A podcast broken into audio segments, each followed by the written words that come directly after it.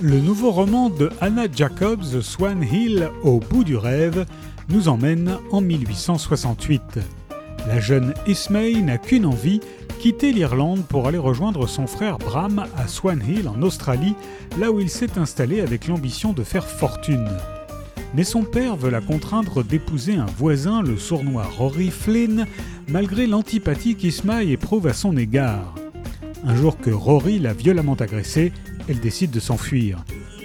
À bord du bateau qui la conduit à l'autre bout du monde, la jeune femme se fait passer pour une veuve désargentée et se lie d'amitié avec Adam Tregar. Au fil du voyage, entre Suez et Singapour, les sentiments qu'ils éprouvent l'un pour l'autre évoluent. Ismaël craint alors que sa réelle identité soit découverte, mais Adam lui-même lui a-t-il dit toute la vérité Swan Hill, au bout du rêve d'Anna Jacobs, est paru aux éditions de l'Archipel.